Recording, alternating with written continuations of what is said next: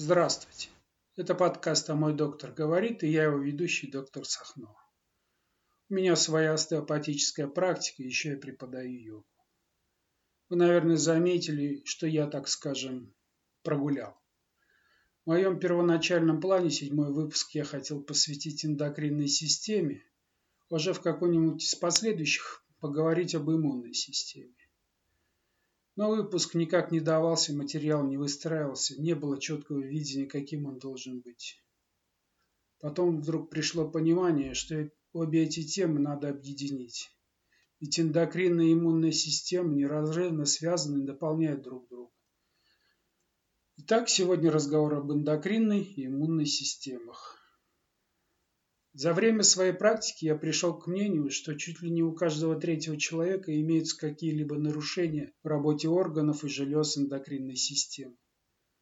А хорошим иммунитетом может похвастать далеко не каждый.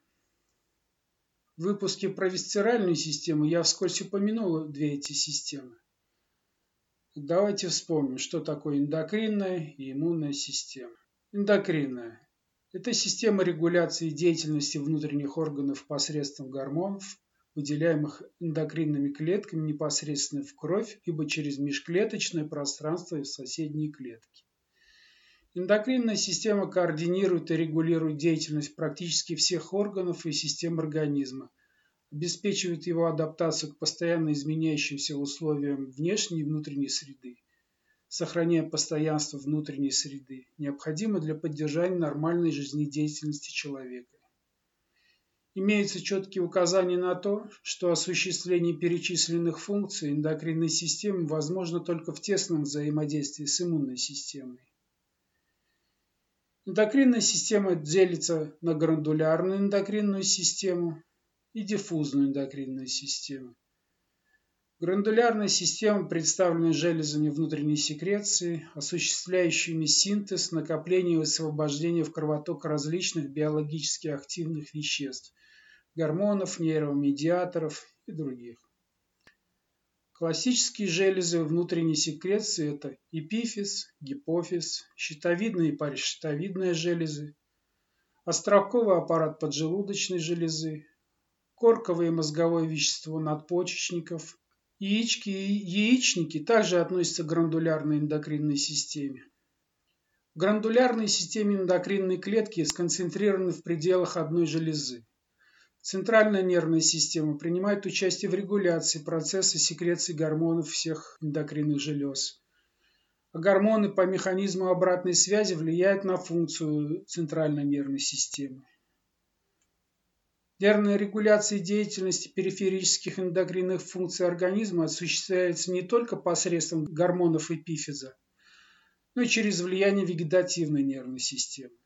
Кроме того, в самой центральной нервной системе секретируется определенное количество биологически активных веществ, многие из которых также секретируются эндокринными клетками желудочно-кишечного тракта. Эндокринные железы – это органы, которые вырабатывают специфические вещества и выделяют их непосредственно в кровь или лимфу. Этими веществами являются гормоны, химические регуляторы, необходимые для жизни. Эндокринные железы могут быть как самостоятельными органами, так и производными эпителиальных пограничных тканей. В диффузной эндокринной системе эндокринные клетки не сконцентрированы, а рассеяны и выполнение функций на себя берут печень, почки, желудок, кишечник, селезенка. Вообще эндокринные клетки содержатся во всем организме человека. Эндокринные заболевания – это класс заболеваний, вызываемых расстройством одной или нескольких желез. Этиология этих заболеваний такова – это генетически обусловленные аномалии, воспалительные процессы, опухолевые процессы, травмы, нарушение кровоснабжения эндокринных желез, поражение различных отделов нервной системы, развитие тканевой резистентности к гормонам. В их основе лежат гиперфункция, гипофункция или дисфункция желез внутренней секреции. Из эндокринных заболеваний чаще встречаются патологии, связанные с расстройством щитовидной железы. Это гипертериоз, гипотериоз, поджелудочной железы, сахарный диабет, иммунная система. Иммунная система – это система биологических структур и процессов организма, обеспечивающая его защиту от инфекций, токсинов и злокачественных клеток. Для правильной работы иммунной системы необходимо, чтобы она умела распознавать широкий спектр патогенов, от вирусов до многоклеточных червей, и отличать их от собственно здоровых тканей организма. У многих видов имеются две подсистемы – врожденная иммунная система и адаптивная иммунная система. Обе подсистемы используют как гуморальные механизмы, так и клеточные механизмы. Один из важнейших механизмов адаптивной иммунной системы – иммунологическая память, благодаря которой организм развивает более сильный иммунный ответ на патоген после первой встречи с ним. Нарушение в работе иммунной системы приводит к возникновению аутоиммунных заболеваний, воспалительных заболеваний и рака. Иммунная система обеспечивает защиту организма от инфекций на нескольких уровнях с повышающейся специфичностью. Организм имеет физические барьеры, мешающие проникновению в него вирусов и бактерий. Если патогену удается их преодолеть, то он сталкивается с врожденной иммунной системой, которая обеспечивает быстрый, но не специфический ответ. Адаптивная иммунная система обеспечивает специфический иммунный ответ, направленный против конкретного патогена. После того, как патоген был уничтожен, адаптивная иммунная система запоминает его с помощью иммунологической памяти, благодаря которой при повторной встрече с патогеном организм сможет быстро развить специфический иммунный ответ против него. Иммунная система тесно взаимодействует с другими системами органов, в частности эндокринной и нервной. Она также играет важную роль в восстановлении целостности тканей и регенерации. Гормоны. Гормоны действуют как иммуномодуляторы. Например, женские половые гормоны являются иммуностимуляторами как для врожденного, так и для адаптивного иммунитета. Гормоны из группы глюкокортикоидов являются важнейшими регуляторами иммунной системы.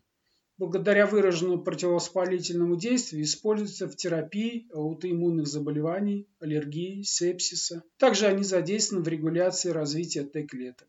Предполагается, что прогрессирующее снижение уровня гормонов с возрастом может быть связано с ослабленным иммунитетом пожилых людей. Кроме того, иммунная система влияет на эндокринную в частности на тиреоидные гормоны.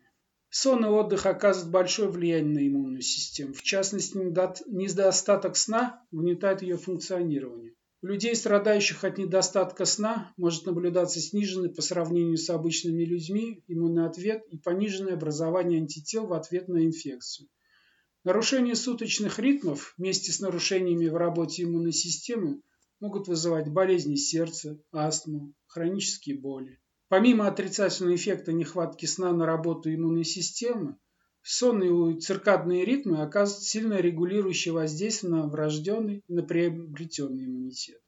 Питание. Переедание связано с такими заболеваниями, как диабет, ожирение, которые влияют на работу иммунной системы. Недоедание, а также нехватка некоторых микроэлементов и питательных веществ могут отрицательно сказываться на работе иммунитета. Имеются данные, что на иммунитет положительно влияют продукты, богатые жирными кислотами. А недостаточное снабжение питательными веществами плода во время беременности может нарушить работу иммунной системы на всю оставшуюся жизнь. Иммунная система, в особенности ее врожденная составляющая, играет важнейшую роль в восстановлении тканей после повреждений. Важнейшими факторами заживления раны являются пластичность иммунных клеток и баланс между противовоспалительными и провоспалительными сигналами. Нарушения в работе иммунной системы можно подразделить на три категории. Иммунодефициты, аутоиммунные заболевания и реакции гиперчувствительности. Иммунный дефицит возникает при недостаточной эффективности работы иммунной системы, когда один или более компонентов не функционирует. Активность иммунной системы после 50 лет постепенно снижается. Этот процесс называют иммуностарением. В развитых странах основными причинами снижения эффективности работы иммунной системы являются ожирение, алкоголизм и наркомания. В развивающихся странах нарушения в работе иммунной системы чаще всего вызваны недоеданием. При нехватке белков в рационе нарушается работа клеточных механизмов иммунитета, снижается образование цитокинов и иммуноглобулинов. Некоторые иммунодефициты имеют наследственную природу. Например, хроническая гранулематозная болезнь, при которой фагоциты разрушают клетки патогенов с низкой эффективностью. Иммунный дефицит может быть результатом ВИЧ-инфекции или некоторых онкологических заболеваний. Аутоиммунные заболевания связаны с повышенной гиперактивностью иммунной системы, которая начинает атаковать белки самого организма. Таким образом, при аутоиммунных заболеваниях нарушается механизм распознавания своего и чужого. К числу распространенных аутоиммунных заболеваний относят ревматоидный артрит, инсулинозависимый сахарный диабет, аутоиммунный тиреоидит. Под гиперчувствительностью понимают чрезмерный иммунный ответ на какой-либо антиген. Реакции гиперчувствительности подразделяют на несколько типов, в зависимости от их длительности и механизмов, лежащих в их основе. Также существует понятие как иммунологическая толерантность, то есть отсутствие иммунного ответа на специфический антиген. Перечень антигенов, к которым может развиваться толерантность, практически неотличим от наборов антигенов, которые, против которых развивается специфический иммунный ответ. Специфическая неотвечаемость на определенные антигены необходима на некоторых стадиях развития организма, антогенеза а также для нормального протекания беременности у млекопитающих. Развитие толерантности к некоторым антигенам происходит на ранних этапах развития организма. Кроме того, толерантность можно искусственно индуцировать на ранних этапах антогенеза, в частности за счет введения антигенов в новорожденный организм с не до конца сформированной иммунной системой. Клеточный и молекулярный механизмы толерантности, сформированные в начале развития организма во взрослом возрасте, нередко отличаются. Так у новорожденных мышей макрофаги малочисленны, поэтому иммунная система не может развить эффективный ответ.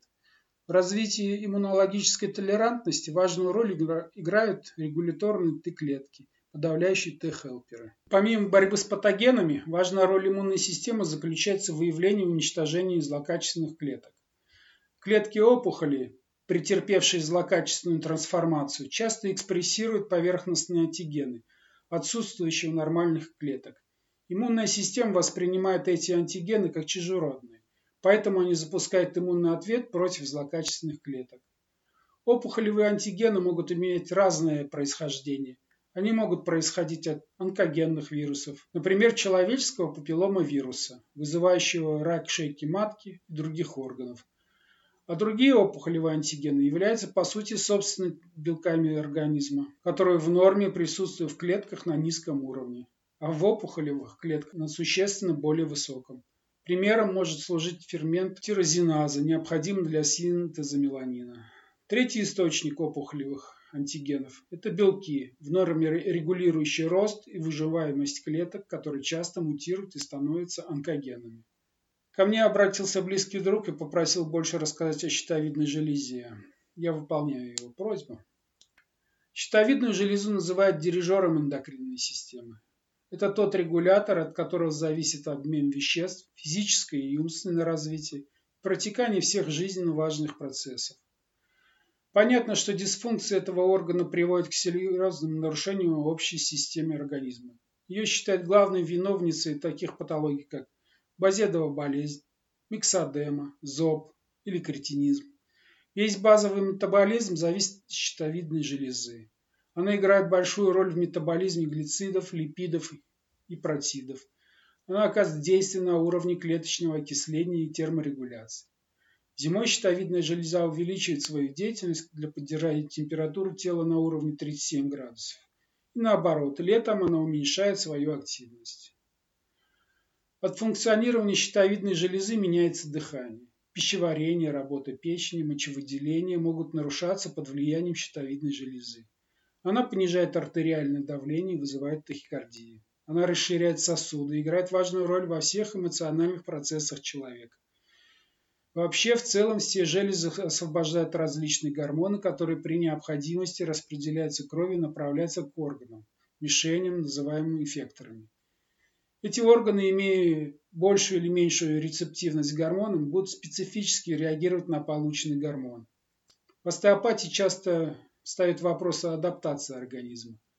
Если щитовидная железа работает хорошо, адаптация переносится легче. Адаптация зависит от равновесия эндокринных желез и в особенности от гипофиза, который является дирижером этого оркестра. Поскольку щитовидная железа оказывает особое влияние на поведение человека, мы рассмотрим некоторые реакции, зависящие от различной гормональной регуляции желез. Например, увеличение щитовидной железы проявляется состоянием обморока, приступа кратковременной утраты сознания, обусловлены временным нарушением мозгового кровотока, так называемые синкопы, сопровождающимся подавленностью, страхом, опасением, вялостью и так далее. Если работа щитовидной железы замедляется, ребенок теряет реальное понятие опасности. Если она функционирует с избытком, если к тому же надпочечник усиливает ее действие, ребенок будет слишком шумным, упорным, бесстрашным, забывающим о понятии опасности. Еще Эндрю Тейлор Стил писал. Причиной увеличения щитовидной железы является нарушение работы сонной артерии по передаче крови внутрь черепа.